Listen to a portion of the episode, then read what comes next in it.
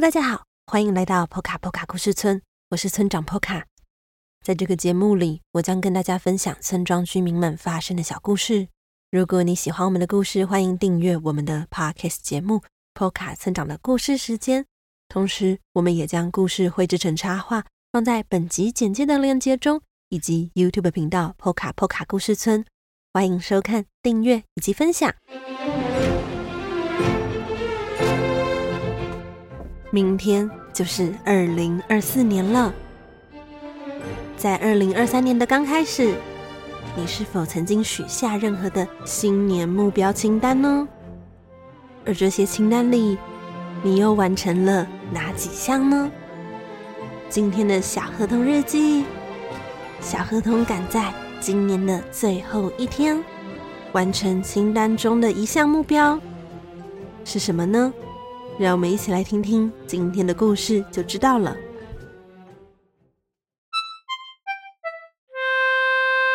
欢迎来到小河童日记。今天的日记是十二月三十一日，白茫茫的雪。前面那座满是积雪的山，就是滑雪场喽。杰西指着巴士窗外的那座。白色的山上头还可以看到许多黑影，一个一个滑下来。那些都是在滑雪场滑雪的民众们。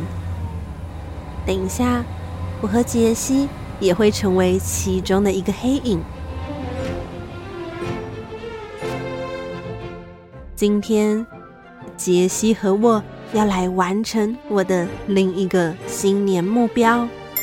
学习滑雪。说到新年目标，不知道大家在年初制定的新年目标清单完成了多少呢？我的话虽然不多，但是至少在今年快结束前，我努力的在实现清单上的其中一项——学习滑雪。说到滑雪，波卡波卡村山上小学的大家都会滑雪。杰西更是在刚学会走路的时候就开始学滑雪了，因此找他当我的滑雪老师更适合不过了吧？杰西当然也很乐意的答应了，他带我到离我们家最近的滑雪场。大概只要搭一个小时的巴士就可以抵达了。抵达滑雪场后，我们先进到一个木屋里，那里放满了各式各样的雪具，有单板，像是一般滑板的滑雪板，还有另外一种我和杰西准备要滑的双板。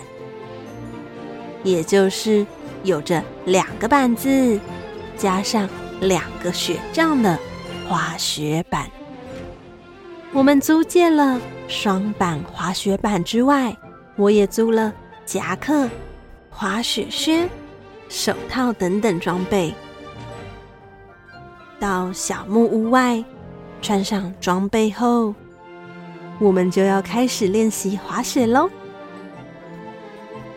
杰西先教了我些简单的技巧，像是滑雪板要呈现内八的姿势就可以刹车，或是滑雪时可以按照闪电形状的路径慢慢的滑下来，速度才不会太快。讲解了这些后，杰西就说：“那差不多了，我们可以搭滑雪缆车。”到滑雪道的最上头，准备滑雪喽。滑雪缆车和一般观光用的缆车不同，简单来说，它长得就像是好几张双人座的椅子，被缆绳吊在空中的样子，而我的两只脚就在半空中晃呀晃的，其实有一点点刺激。到达终点时，杰西轻巧地跳下缆车，帅气地滑到不远处的树旁等我。至于我跳下车后，才开始回想杰西刚刚教的那些滑雪技巧，但很可惜的是，我的身体跟不上我头脑的想法，再加上我急着滑离滑雪缆车的旁边。哦，因为如果不赶紧离开那里，绝对会被缆车打到。着急的我就这样跌得四脚朝天。不过，也不是只有我这样而已哦。在我身后的另外一只熊猫小朋友，也和我一样手忙脚乱的操控雪杖和滑雪板，又一边得逃离滑雪缆车。于是，我们就这样跌撞在一起。虽然我们都很想爬起来，但是两只脚。都被长长的滑雪板卡住，让我们无法自在的移动。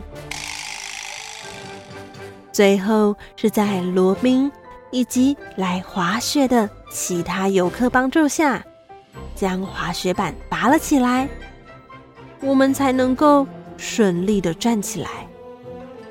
重新整理了一下滑雪用具，以及。我刚刚惊恐的心情后，我正式的开始练习滑雪。我按照杰西教的方式左转，然后右转。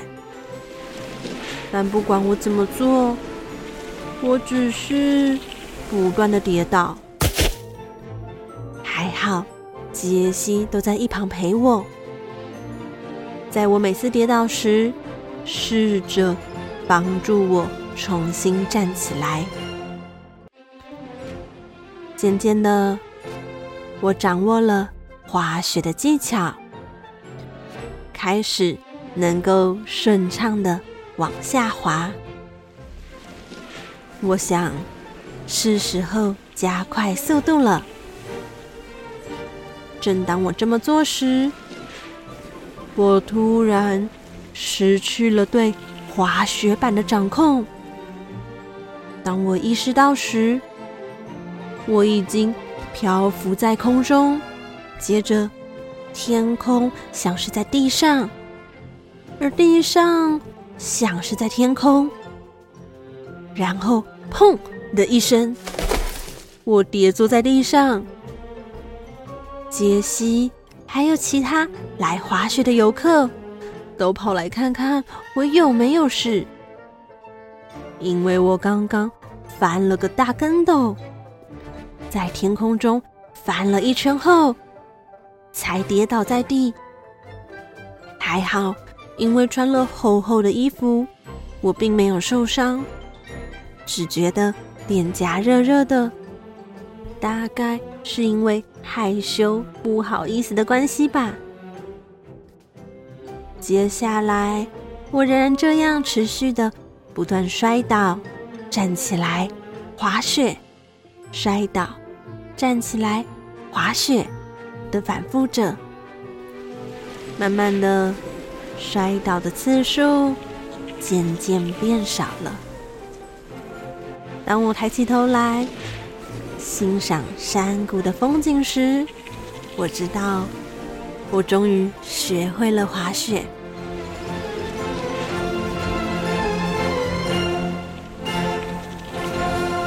哎呦！听完了今天的故事之后，村长也想问问大家，有没有滑雪过的经验呢？村长我有一次的滑雪经验呢。那次的经验就像小河童一样，可以说是。摔得乱七八糟的，滑雪真的比村长想象中的还要不容易呢。不过村长很期待未来还有机会去滑雪场练习，有一天也能够这样咻咻咻的帅气的滑着雪。好啦，今天的故事就到这里了。先预祝大家二零二四年新年快乐哦！对了，目前村庄在台北的二号基地咖啡的个展，欢迎来到波卡波卡故事村，仍然在持续的进行中哦。如果没有意外的话，应该会到二月为止。欢迎有兴趣的朋友可以到现场欣赏以及聆听村庄的作品哦。好啦，那么如果你喜欢小河童，欢迎到各大网络书店购买《小河童成长系列》绘本，一共四册。也欢迎您用一杯咖啡的钱支持村庄发展，也欢迎您追踪波卡波卡故事村的 Instagram 账号以及 Facebook 粉丝页，链接都在本集简介中哦。那么波卡村长的故事时间，我们下周再见了。